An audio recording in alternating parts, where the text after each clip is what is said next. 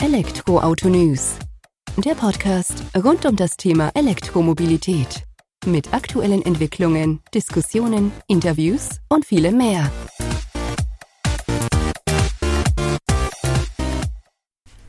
Servus und herzlich willkommen bei einer neuen Folge des Elektroauto-News.net Podcast. Ich bin Sebastian freue mich, dass du diese Woche wieder eingeschaltet hast, wenn wir uns mit dem Thema E-Mobilität beschäftigen. In der aktuellen Folge habe ich mich mit Dr. Franziska Litz auseinandergesetzt, habe mit ihr gesprochen und wir haben das Thema Recht und Gesetz bei der E-Mobilität als ja, Schubmittel oder auch als Bremse sozusagen betrachtet. Nicht nur theoretisch, sondern sehr stark praktisch angehaucht, um da einfach auch ein Gefühl dafür zu bringen, inwiefern Recht und Gesetz die E-Mobilität pushen oder bremsen können. Kann ich auf jeden Fall nur empfehlen, da mal reinzuhören und ja, ein wenig mehr über die Themen Dienstwagenladen, Herausforderungen als potenzieller Energielieferant durch Aufstellen einer Ladesäule im eigenen Unternehmen und so weiter zu werden. Also sehr spannend, sehr interessant, kurzweilig und bin mir ganz sicher, dass du da einiges mitnimmst und auch lernst. Hallo Franziska, vielen Dank, dass du dir die Zeit nimmst, dass wir uns heute wenig über das Thema Recht und Rechtssicherheit bei E-Mobilität unterhalten. Vielleicht kannst du dich eingangs kurz unseren Hörer, Hörerinnen vorstellen, dass sie auch wissen, mit wem sie es zu tun haben oder mit wem ich mich hier austausche in der aktuellen Folge. Ja, hallo Sebastian, vielen Dank, äh, dass ich in deinem Podcast äh, zu Gast sein darf. Ähm, ja, mein Name ist Franziska Lietz, ich bin Rechtsanwältin im Umwelt- und Energierecht und die Elektromobilität ist einer meiner Beratungsschwerpunkte. Also Expertin dafür, wenn es dann um Recht und Gesetze bei dem Thema E-Mobilität geht. Und das ist ja auch ganz praktisch. Ähm, Recht und Gesetze ebnen uns Wege natürlich um die E-Mobilität nach vorne zu bringen, können die E-Mobilität allerdings auch behindern und stoppen. Vielleicht kannst du da auch ein wenig was aus deinem Praxisalltag sozusagen ausführen, damit wir da einfach einen Einblick bekommen, inwiefern Recht und Gesetz Auswirkungen auf die E-Mobilität, Verbreitung der E-Mobilität haben. Ja, also so ganz allgemein kann man sagen, ich habe natürlich vor allen Dingen Unternehmen beraten, wo es dann eben darum ging, ob das Unternehmen sich eine Ladesäule oder Elektrofahrzeuge für den eigenen Fuhrpark anschafft oder Elektrofahrzeuge für die Mitarbeiter. Dann ging es natürlich auch gleich ins Thema rein, was äh, kann der Mitarbeiter mit diesem Elektrofahrzeug so machen. Und in allen Fällen stellen sich eben diverse Schwierigkeiten, die eben damit zu tun haben, dass ja, rechtliche Anforderungen anknüpfen an das Fahren oder das Nutzen von Elektrofahrzeugen. Und sehr viele davon knüpfen eben vor allen Dingen daran an, dass darin Strom verbraucht wird, weil wir in Deutschland eben ein ja, enges Geflecht von rechtlichen Regeln haben für den Verbrauch von Strom und für die Abgabe von Strom an Dritte. Werden wir wahrscheinlich nachher noch ein bisschen genauer drauf kommen. Aber das ist eben gar nicht so einfach für Unternehmen, sich da an die ganzen Meldepflichten zu halten, alles mess- und eichrechtskonform abzubilden. Ja, und das ähm, stellt eben ja, aus Sicht der vielen Industrieunternehmen, die ich bereits beraten habe, ein wesentliches Hemmnis dar für die Elektromobilität. Das heißt, in deinem Praxisalltag ist es dann quasi so, dass ein Unternehmen XYZ bei dir ankommt, sagt, wir spielen mit dem Gedanken, E-Mobilität bei uns in das Unternehmen reinzubringen. Und du gehst dann quasi dorthin und klopfst das Ganze ab und schaust, wie sind die Gegebenheiten dort vor Ort und äh, worauf gilt es für das Unternehmen dann auch schlussendlich zu achten, wenn man jetzt ähm, zum einen beispielsweise nur den Fuhrpark aufbauen möchte oder dann eben auch Mitarbeitern entsprechende Fahrzeuge zur Verfügung stellen mag. Genau, das ist natürlich der Idealfall, ähm, dass man kommt, bevor man angefangen hat. Äh, der weniger ideale Fall ist, das Unternehmen hat schon alles Mögliche angeschafft und aufgebaut und ähm, präsentiert einem dann eine halbfertige Lösung und dann muss man eben gucken, ähm, an welcher Ecke muss noch ein bisschen nachgebessert werden. Also am schönsten ist natürlich, wenn man wirklich bei Null mit dabei ist. Ansonsten ist das eben genau der Beratungsfall, dass das Unternehmen kommt. Ich habe mir inzwischen schon einen ganzen Fragenkatalog äh, quasi vorbereitet, den das Unternehmen dann ausfüllen kann. Also zum Beispiel, wer betreibt die Ladesäule? Das ist das Unternehmen selbst an Dritter. Wer lädt? Nur Fuhrpark, Mitarbeiter, Öffentlichkeit, wo steht die Ladesäule, soll entgeltlich geladen werden und so weiter. Das ist dann immer so mein Fragenkatalog, den können die dann vor dem gemeinsamen Workshop ausfüllen, dann weiß ich schon mal Bescheid, was da äh, passiert. Genau, und dann gehen wir das Rechtsthema für Rechtsthema durch und haben am Ende dann ein schönes, rundes, energierechtliches Bild, ähm, ob das alles so in Ordnung ist oder ob es eben noch To-Dos gibt. Und diese To-Dos, da gibt es dann quasi auch Lösungen oder Wege an die Hand, wie die Unternehmen das dann umsetzen können, damit sie dann eben auch rechtskonform E-Mobilität, äh, E-Mobilität im Unternehmen nutzen können. Genau, also jetzt mal so als Beispiel, wenn man sagt, okay, die haben da jetzt eine Ladesäule, die ist jetzt eigentlich nach Ladesäulenverordnung öffentlich zugänglich zum Beispiel. Dann würde man natürlich einmal sagen, okay, die Rechtspflichten, die daraus folgen, wären eigentlich die folgenden. Das müssen sie entweder umsetzen oder sie müssten eben gestalten, indem sie ähm, dafür sorgen, dass die Ladesäule nicht mehr öffentlich zugänglich ist und dafür haben sie die und die Optionen. Also da kann man schon immer sehr viele Möglichkeiten aufzeigen. Es ist jetzt nicht so, dass es am Ende dabei bleibt, äh, dass ich sagen muss, Pech gehabt. Also äh, weswegen ich es auch immer ein bisschen schade finde, dass man das Recht so stark als Hemmnis sieht im Übrigen, weil man eben tatsächlich jedes Problem auch in irgendeiner Form beheben kann. Ne? Es ist nur manchmal aufwendig und manchmal eben auch vielleicht teuer. Okay, aber das sind ja natürlich gerade die Knackpunkte, die man als Unternehmen dann eigentlich nicht haben will. Teuer und äh, ja, schwierig sozusagen zu lösen, äh, möchte man sich ja einsparen. Aber deswegen wird es wahrscheinlich auch besser sein, dass man dich von Anfang an mit einbezieht bei so einer Geschichte und dann nicht erst hinterher kommt, sage ich mal, wenn man schon die Hälfte stehen hat und du dann da Ordnung schaffen musst sozusagen. Genau, also das ist eben auch so, wie ich es mir wünsche. Bei Null kann man eben noch alle Weichen richtig stellen, wenn eben die Ladesäule schon irgendwo steht oder eine nicht mess- und eichrechtskonforme Ladesäule fröhlich eingesetzt wird, um äh, Drittfahrzeuge zu laden und man eben gucken muss, okay, ähm, rüsten wir da einen Zähler nach und so weiter. Das ist dann immer ja, für das Unternehmen eben mit einem größeren Aufwand äh, verbunden, als von vornherein eben gleich ähm, das Richtige dann einzukaufen zum Beispiel. Okay, das fängt mit einfachen Dingen an. Das hatten wir im Vorgespräch das E-Auto laden lassen sozusagen, dass ich da ja dann nicht nur meinem Mitarbeiter die Möglichkeit gebe, äh, zu sagen, gut, hier, ich unterstütze dich oder ich finde es gut, dass du E-Mobilität vorantreibst, du darfst dein E-Auto hier laden. Ähm, da gibt es ja dann auch Fallstricke die, zu beachten. Ähm, Stichwort Energielieferant dann sozusagen, wo man auf einmal eine ganz andere Rolle dann als Unternehmen nochmal einnimmt und sich dementsprechend auch äh, positionieren muss. Genau, also ähm, das Energierecht ähm, hat ja fangen wir damit an, dass wir eben einen Strompreis zahlen. Der Strompreis ist eben nicht einfach nur der Wert des Stroms oder der Börsenpreis, sondern wir haben da drauf eben diese ganzen äh, vom Gesetz vorgegebenen Belastungen, EEG-Umlage, Stromsteuer, Netzentgelte und so weiter. Und diese ganzen Belastungen, die funktionieren so, dass die immer der letzte Lieferant zahlt oder in den allermeisten Fällen, sagen wir mal, um es ein bisschen pauschaler zu machen. Also zum Beispiel bei der EEG-Umlage und der Stromsteuer ist es so, dass immer der, der den Letztverbraucher beliefert, die Abgabe zahlt. Das heißt, wenn man zu Hause in seiner Privatwohnung Strom hat und wird von einem Energielieferanten beliefert, dann zahlt der die EEG-Umlage für den Strom, den man selbst verbraucht. Das klingt jetzt erstmal schön einfach, dass es eben jetzt der, der, der letzte vor dem Letztverbraucher ist.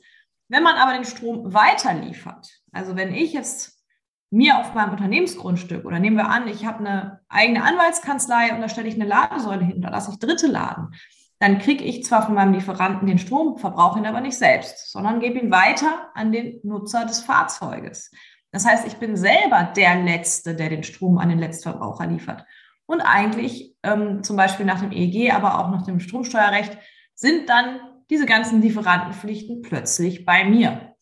Das äh, wird vielfach übersehen, ähm, wird auch äh, jetzt von Behörden nicht nennenswert verfolgt, jedenfalls wenn es in einem kleinen Umfang, jetzt wie bei der kleinen Anwaltskanzlei passiert, da ähm, guckt aktuell jedenfalls noch keiner nach. Aber wenn das ein großes Industrieunternehmen macht, dann äh, kann das schon auch für die Behörden interessant sein, wer da wie wem Strom liefert und diese ganzen Belastungen abführt. Das ist so ein bisschen dieses Thema. Man wird Energielieferant, wenn man Strom an Dritte abgibt.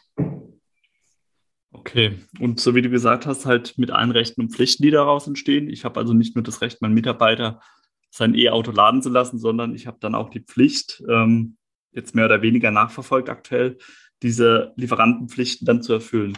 Was wäre das denn jetzt, wenn ich sage, wir gehen jetzt mal von einer größeren Anwaltskanzlei aus, wo ich halt nicht nur eine Ladesäule habe, sondern ich habe vielleicht fünf, sechs dort stehen und lasse meine Mitarbeiter vielleicht auch noch ähm, ja, äh, Kunden sozusagen, Klienten auch ihre E-Autos oder Plug-in-Hybride laden? Was wären denn so typische Pflichten und was für ein Mehraufwand ist damit zu rechnen für mich im Alltag dann sozusagen?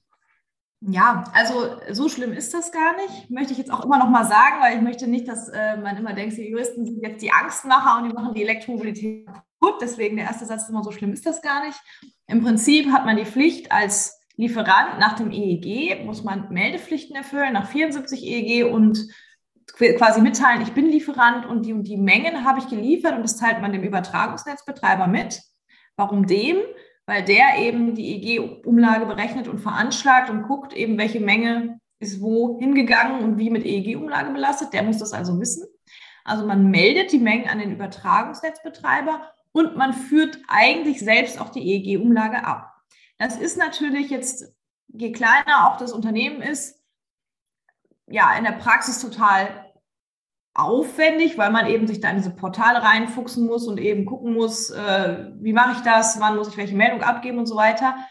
Deswegen ähm, gibt uns das EEG auch die Möglichkeit, dass man das auf seinen Vorlieferanten quasi ablehnt. Das heißt, man kann mit seinem Vorlieferanten vereinbaren, also der Hauptlieferant quasi, mhm. man selber ist ja nur der Weiterlieferant für diese Mengen, ähm, dass der alle Pflichten übernimmt weil der dann quasi so, so tut, als würde einfach alles vom, vom Standortunternehmen, vom Hauptlieferanten verbraucht werden und der macht dann die Meldepflichten, führt die EG-Umlage ab für alles, was da reingeht, egal ob das jetzt noch weitergeliefert wird oder nicht. Dann kann man eine sogenannte Lieferantenvereinbarung abschließen.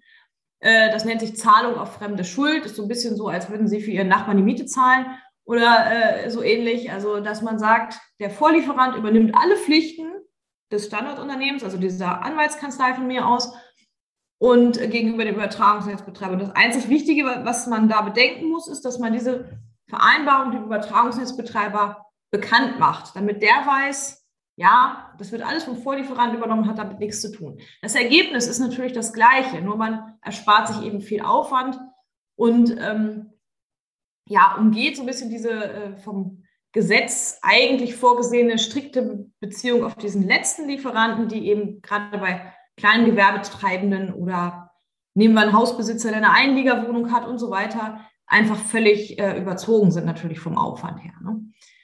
Also man kann sich das vereinfachen, man muss eben die Vereinbarung, Lieferantenvereinbarung, Zahlung auf fremde Schuld einmal vereinbaren und dem Übertragungsnetzbetreiber zur Kenntnis geben, dann hat man das erledigt.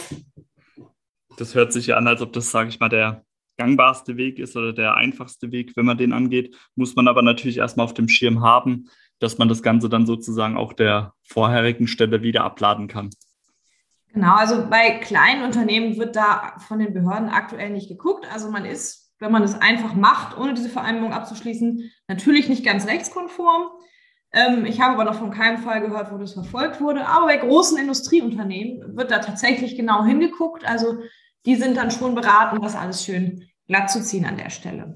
Ja gut, da geht es ja auch um ganz andere Maßstäbe dann auf einmal auch. Da kann ich das auch nachvollziehen, dass man da erstmals Behörde sozusagen die Energie dort reinsteckt, das nachverfolgt, als wenn ich da jetzt von einer Anwaltskanzlei oder einem ja, Studio mit einem mit einer Ladesäule sozusagen spreche, als wenn ich da von der BSF rede, die da vielleicht 50 Ladesäulen an ihrem Standort dann sozusagen anbietet.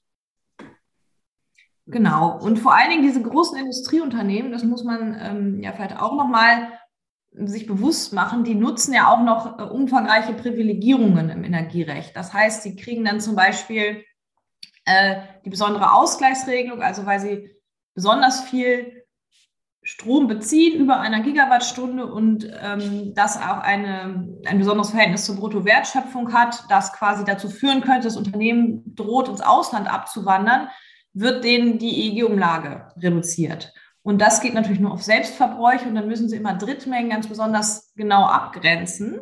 Und auch da sind natürlich fremde Elektroautos ein Riesenproblem.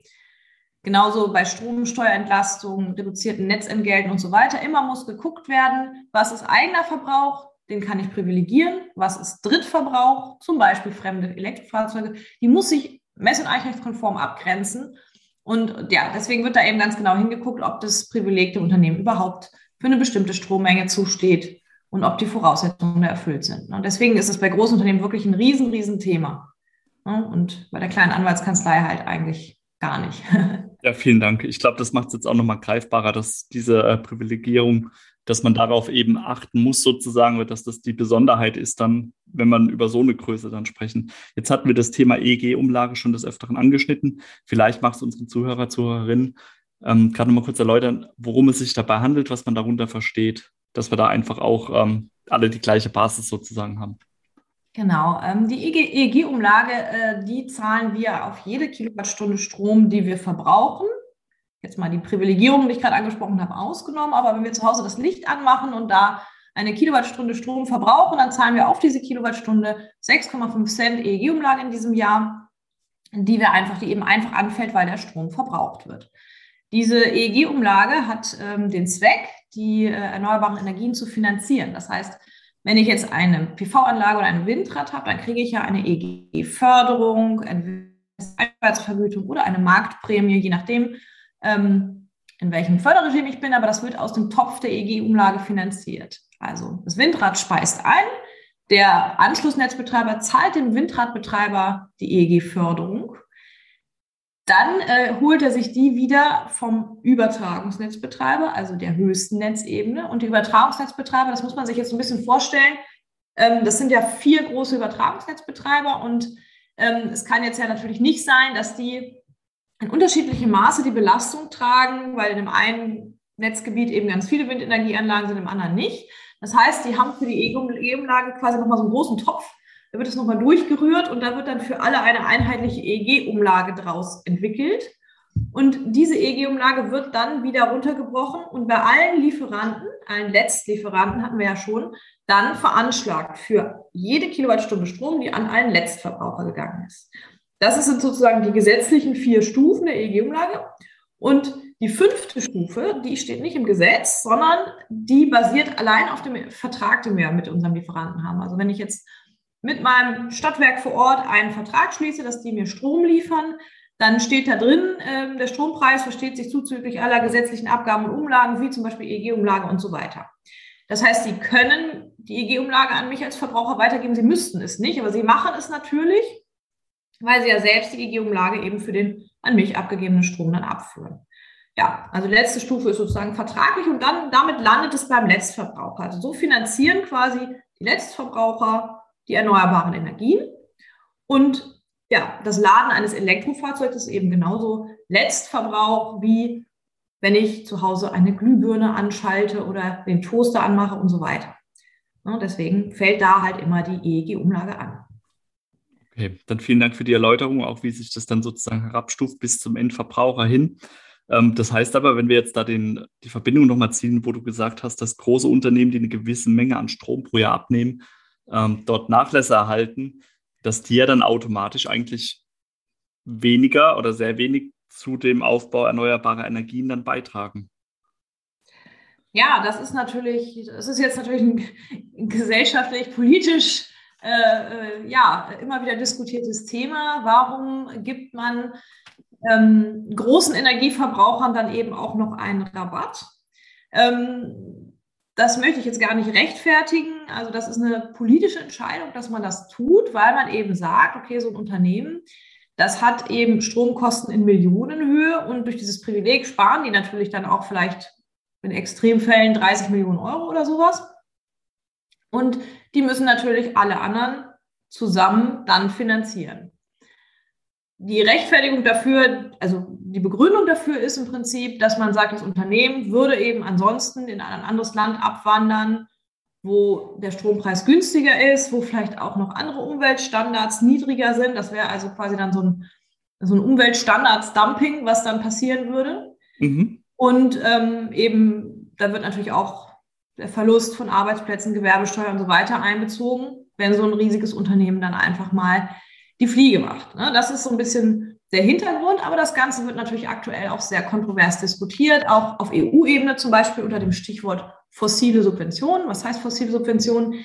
Wenn äh, dieses, dieser Rabatt auf die EG-Umlage gegeben wird, wird ja sozusagen auch Graustrom begünstigt. Und das wird von der EU zum Beispiel ganz kritisch gesehen, weil die sagen, nee, eigentlich sollte man in Zukunft langfristig äh, nur noch Unternehmen solche Privilegien gewähren, wenn das wirklich definitiv Grünstrom ist. Also da ist zu erwarten, dass sich da auch in den nächsten Jahren sicherlich noch viel ändert und so eine pauschale Vergünstigung auf Graustrom vielleicht auch nicht mehr eine so lange Haltbarkeit hat. Ne?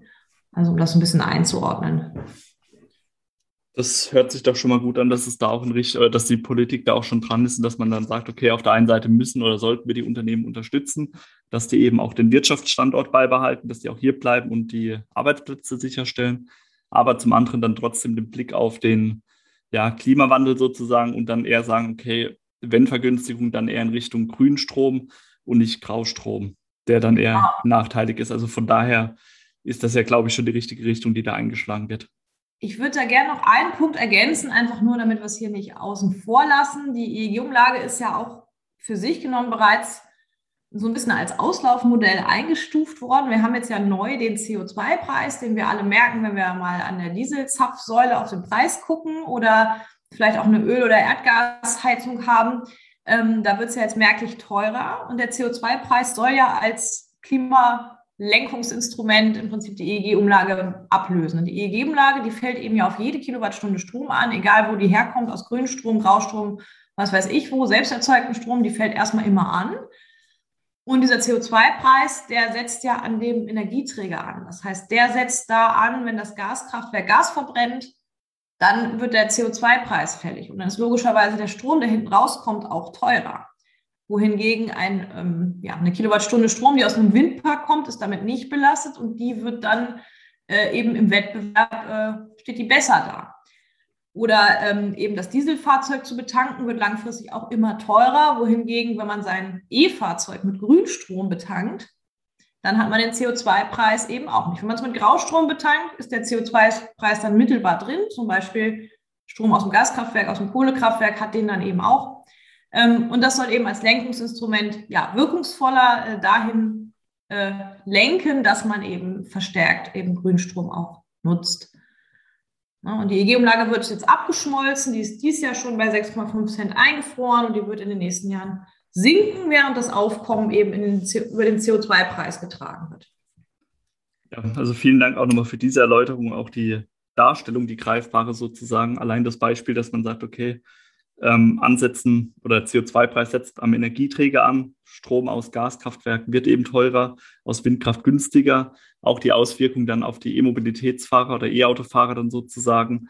Das macht das Ganze dann doch nochmal greifbarer und macht es aber auch für die Industrie dann, ja, ich sag mal, nachvollziehbarer sozusagen. Dann haben wir da ja doch das bessere Lenkungsinstrument damit gefunden, als jetzt eben mit der EEG-Umlage, so jetzt von einem Laien wie mir gesprochen. Genau, also das wird sich natürlich zeigen, wie gut das Lenkungsinstrument funktioniert. Bei jeder Lenkung gibt es ja auch dann mal so Fehlimpulse. Das wird sich dann mit der Zeit zeigen. Aber also auch aus meiner Sicht ist das zumindest positiv äh, für, die, für die Elektromobilität auf jeden Fall, weil durch die steigenden äh, Preise für fossile Kraftstoffe wird es auf jeden Fall äh, interessanter, äh, auch eben wirtschaftlich interessanter, äh, sich mit Elektromobilität zu befassen, als Unternehmen und als Privatperson. Ja, definitiv. Also sieht man ja an dem Beispiel ganz gut.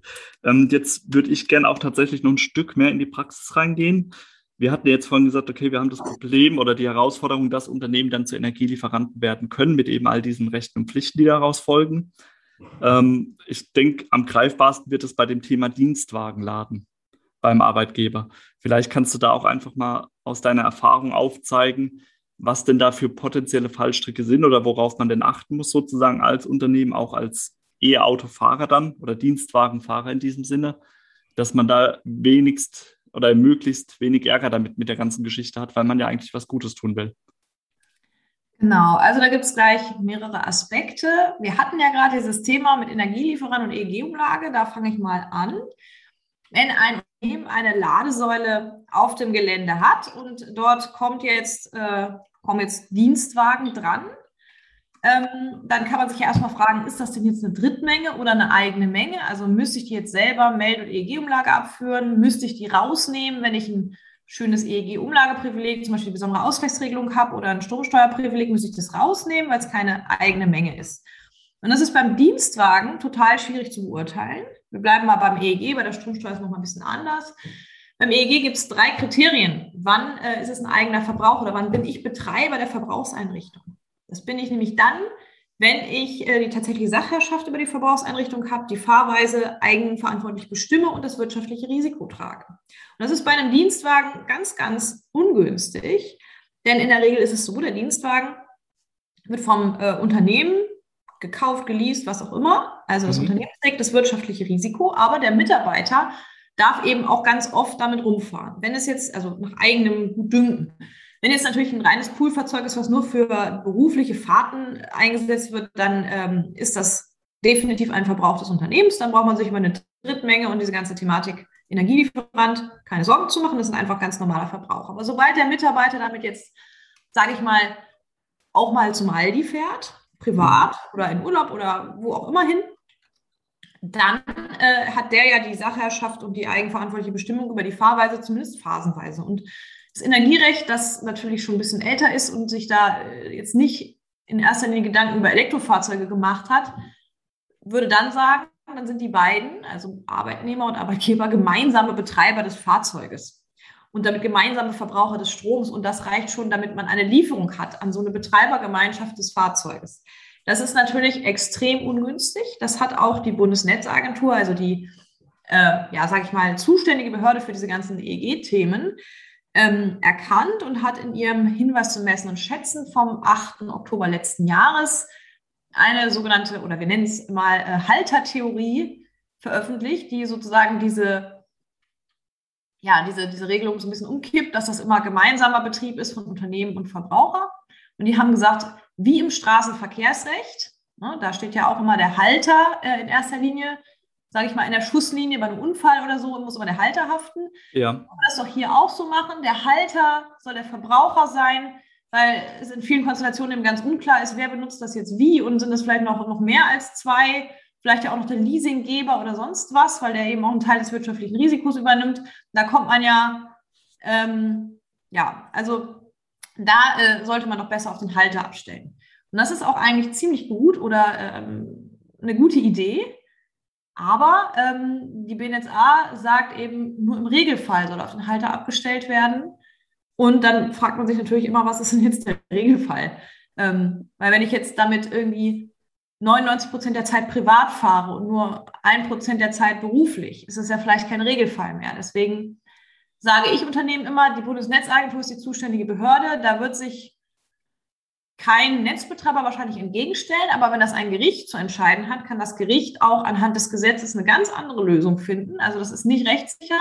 Und gerade wenn man eben ja, bei der besonderen Ausgleichsregelung eben, wenn es um Millionenbeträge geht, dass man seine Drittmengen richtig abgrenzt, würde ich die Ladesäule lieber ganz abgrenzen, weil die dann eben nur ein kleiner Punkt ist. Aber für so ein kleines Unternehmen, was keine Privilegien hat, kann man sagen, okay, Haltertheorie, alle Fahrzeuge, die vom, also die der, die der Arbeitgeber betreibt, die kann man mit dieser schriftlichen Auffassung der BNSA guten Gewissens als eigene Mengen äh, sehen und dann hat man dieses Lieferantenthema eben nicht.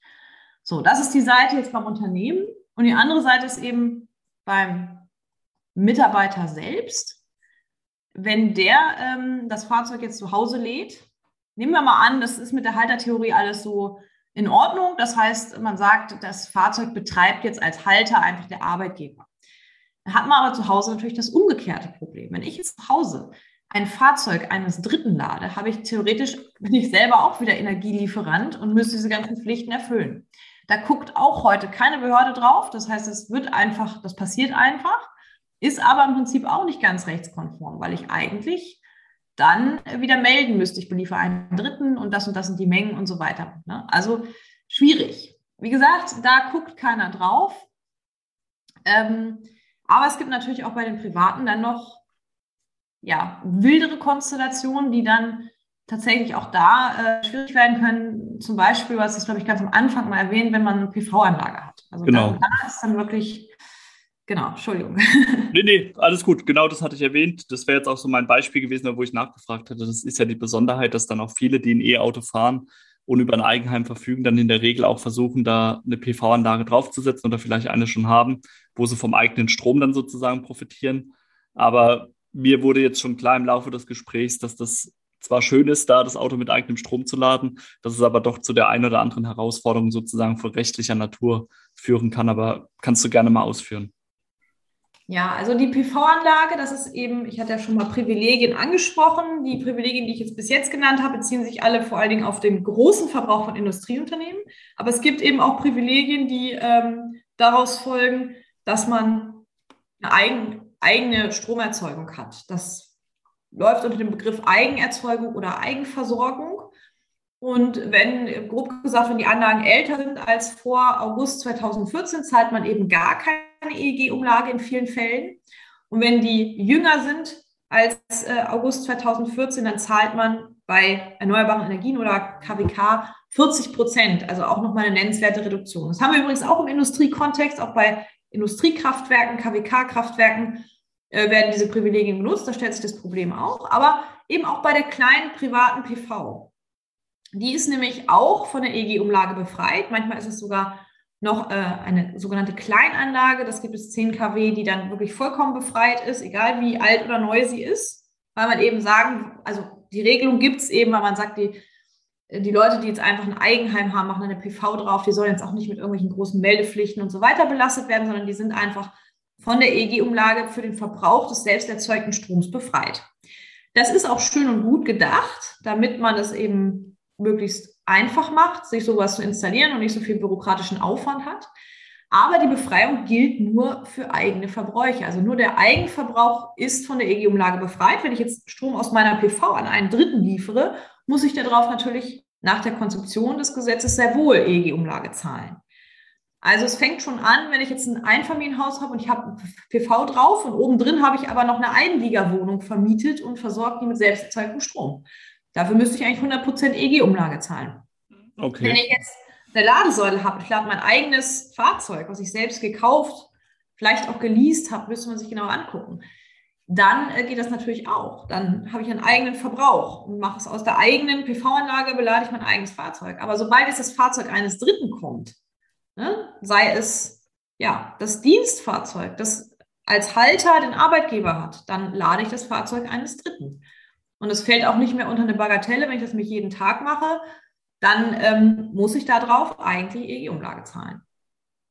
Und das wird natürlich vielfach nicht gesehen, wenn man als Arbeitgeber dem Arbeitnehmer, sagen wir mal, fröhlich das äh, Fahrzeug zur Verfügung stellt und der das dann fröhlich zu Hause an seiner Wallbox oder was auch immer lädt es fällt auch hier bislang niemandem auf oder es wird wahrscheinlich auch bewusst nicht verfolgt, weil man sagt, wenn man jetzt da als Behörde draufhauen würde, dann würde man sagen, ach, die machen alle Anreize kaputt und da sehen wir mal wieder, wie umweltfreundlich äh, oder nicht eben äh, die Gesetze sind. Das will man äh, natürlich nicht, aber man muss sich eben bewusst sein als Arbeitgeber und Arbeitnehmer, dass man da so ein kleines Compliance-Problem hat. Das kann man zum Beispiel lösen, indem man jetzt sagt, okay, wir machen für die Ladesäule einen eigenen Zählpunkt und machen da einen eigenen Stromliefervertrag des Arbeitgebers drauf. Ist natürlich enorm aufwendig. Oder wir grenzen es eben tatsächlich ab mit einem mess- und eichrechtskonformen Zähler und meldet das, melden das für den Verbraucher eben als ja, Weiterliefermenge, die nicht befreit ist, dann wäre man eben konform. Beides ist eben mit Aufwand und leider auch Kosten verbunden. Okay, ich glaube, das ist so die Seite von der ganzen Geschichte, die man dann bisher dann doch noch nicht so mitbekommen hat oder nicht so häufig, dass es dann doch ja auch auf Herausforderungen stößt. Also gerade das Beispiel mit der Ein Einliegerwohnung sozusagen ähm, hat jetzt weniger mit E-Mobilität zu tun, aber zeigt dann doch auch mal, was für Fallstricke denn da vorhanden sind. Auch wenn man eigentlich davon ausgeht, okay, es wird im eigenen Haus sozusagen verbraucht, der Strom, aber es ist halt ja eine rechtliche Abgrenzung dann vorhanden sozusagen. Ja, also diese EEG-Umlageprivilegien, die sind wirklich tatsächlich sehr, sehr tricky. Ähm, sie glauben, also man glaubt gar nicht, was, was äh, ich da schon für Konstellationen hatte. Also man stellt sich vor, das Haus wird verkauft, äh, das Ehepaar lässt sich scheiden, einer zieht aus, der andere bleibt drin, es kommt ein neuer dazu. Und all das hat auch Einfluss auf diese Eigenversorgungsprivilegien. Ne? Ich will da jetzt nicht weiter ins Detail gehen, aber das kann tatsächlich sehr, sehr kompliziert werden, wenn man dann mal wirklich genau hinguckt. Das leuchtet ein. Und ähm, du gibst dann in deinem beruflichen Alltag aber auch für sowas, ich sag mal, Hilfe dann sozusagen, kommt jetzt natürlich auf die Größe der Dienstwagenflotte dann schlussendlich an. Ich sag mal, wenn es zwei, drei Dienstwagenfahrer sind, kann man da ja noch eher drauf eingehen und kann da vielleicht mal eine Empfehlung geben, wie man das umsetzt sozusagen. Aber ähm, wie wird das denn in größeren Unternehmen dann gelöst sozusagen, um da die Fallstricke bestmöglich für den E-Autofahrer dann ja zu beseitigen? Ja, also da muss ich tatsächlich so ein bisschen mit Ernüchterung äh, antworten. Ähm, wie es im Unternehmen selbst gelöst wird, da haben wir immer viel Zeit darauf verwendet. Ähm, wie der Privatmann das dann macht, indem er das Fahrzeug lädt, da hatten wir bis jetzt nur punktuell Beratung, weil es natürlich auch tatsächlich das Problem des Mitarbeiters ist, ne? weil der ja vielleicht eine Nachforderung an EEG-Umlage und Zinsen zahlen muss, wenn er das nicht richtig macht. Das äh, ist dem Unternehmen im Prinzip dann erstmal egal. Und ähm, tatsächlich viele Unternehmen, glaube ich, da noch nicht vertieft beraten lassen oder auch nicht neue Konzepte überlegt, wie man es denn irgendwie hinkriegen könnte, zum Beispiel eben mit eigenen Stromlieferverträgen oder ähm, wie man den Mitarbeiter dabei unterstützen kann, das jetzt abzugrenzen, weil das Unternehmen natürlich vielleicht auch sagt, das ist ja sein Privatvergnügen, dass er jetzt auch noch eine PV-Anlage hat und deswegen jetzt größere Probleme. Ähm, das stimmt einerseits, aber ähm, ja, so wenn ich mir das anhöre, würde ich mir da manchmal ein bisschen mehr Unterstützung wünschen, einfach anstatt die Mitarbeiter dann mal machen zu lassen. Ne? Ähm, Definitiv. Also vor allem, ich sag mal, auf der einen Seite will man ihm was Gutes tun oder unterstützt da. Und dann ist es oder wirkt es zumindest nicht so komplett zu Ende gedacht. Also da wäre es ja dann zumindest folgerichtig zu sagen, hör mal zu, ähm, Achtung, es gibt da potenzielle Fallstricke, die du beachten musst, oder die, also die aufkommen könnten da und da gibt es Beratungsmöglichkeiten sozusagen. Weil ich glaube, viele Mitarbeiter haben das dann gar nicht auf dem Schirm, dass da auch so ein Problem in Anführungsstrichen daraus entstehen könnte. Ja, wobei man natürlich da auch nicht nur den Unternehmen die Schuld geben kann, weil es natürlich eigentlich Sache des Gesetzgebers ist, dafür mal klare Verhältnisse zu schaffen. Es eigentlich ja nicht sein kann, dass jetzt jemand, der sich vom Arbeitgeber ein Elektroauto stellen lässt, äh, jetzt mit irgendwelchen ja, rechtlichen Problemen äh, sich abmühen muss. Also da wäre auf jeden Fall wünschenswert, wenn der Gesetzgeber hier Vereinfachungen macht und sagt, okay, Elektromobilität, was weiß ich, da fällt pauschal immer nur so und so viel EEG-Umlage an, egal ob Eigen- oder Drittmenge oder ja, irgendeine Vereinfachung, die es eben auch in solchen Konstellationen, ähm, sage ich mal, idiotensicher macht und äh, nicht dazu führt, dass ein Mitarbeiter nur aus diesem Grund sagt, oh, das ist mir zu heikel, mache ich lieber nicht. Ne? Ja, ich denke, da, da hast du vollkommen recht. Das ist dann oder wäre der bessere und wünschenswertere Ansatz, dass man eben sagt, okay, man macht es generell einfacher sozusagen, dass man gar nicht diese Absprungmöglichkeit bietet und sagen, okay, anstatt E-Auto fahre ich jetzt halt doch weiter Verbrenner, weil mit der Tankkarte ist es dann doch einfacher für mich zu handeln sozusagen, als wenn ich mich da jetzt mit beschäftigen muss, wie ich das E-Auto lade und wie dann mit dem eigenen Strom umgegangen werden muss. Genau. Ja, äh, ist aktuell leider noch so, aber ähm, das kann sich natürlich im Energierecht äh, sehr schnell ändern. Ähm, auch das ist äh, was Positives ja, wie mein früherer Chef immer sagt, das Energierecht ist wie bei Chibo, jede Woche eine neue Welt. Also da dreht sich äh, die, äh, ja, da dreht sich die Uhr einfach ganz, ganz schnell und da werden auch Dinge relativ schnell umgesetzt. Ähm, ja, deswegen bin ich ganz hoffnungsvoll, dass da tatsächlich auch noch was passiert, auch wenn jetzt ganz konkrete Sachen noch nicht äh, bekannt sind, aber das hat auch ja mit der Wahl und so weiter zu tun, dass jetzt eben gerade die Politik sich ein bisschen mit anderen Sachen beschäftigt. Nachvollziehbarerweise, klar. Aber das hört sich ja für dich auch gut und spannend an. Also dein Job wird wohl auch nicht so langweilig werden im Alltag, sondern du wirst auch immer wieder was Neues haben, wenn das dann nach deinem äh, früheren Chef geht. Und äh, hast uns dann aber, glaube ich, Stand heute einen ganz guten Abriss davon gegeben, wie der aktuelle Stand ist, wie Recht und Gesetz sich eben auf E-Mobilität auswirken können und war für mich jetzt auch mal interessant, da nochmal einen anderen Blick sozusagen auf das Dienstwagenladen oder Laden im Unternehmen zu werfen. Vielen Dank. Ja, vielen Dank, ebenfalls. Das war es auch mal wieder mit der aktuellen Folge von elektroautonews.net. Ich hoffe, die Einblicke und Eindrücke, die dir Dr. Franziska Litz in diesem Gespräch mit mir gegeben hat, auf das Thema Rechtssicherheit bei E-Mobilität, Recht und Gesetz, waren interessant für dich. Ich habe einiges gelernt und mitgenommen und kann das für mich im Alltag sozusagen berücksichtigen oder zumindest auch ja, Freunden und Verwandten dann mit auf den Weg geben, worauf sie denn achten müssen, wenn sie ihr E-Auto daheim an der eigenen Photovoltaikanlage beispielsweise laden und ja, welche Fallstricke es denn da gibt. Ich würde mich freuen, wenn du auch nächste Woche wieder einschaltest, wenn dann die kommende Folge des Elektroauto-News.net Podcasts online geht, wo wir dann nicht so tief in Recht und Gesetz drin sind, aber auch wieder einiges über das Thema E-Mobilität lernen werden. Versprochen. Mach's gut, bis dahin, ciao.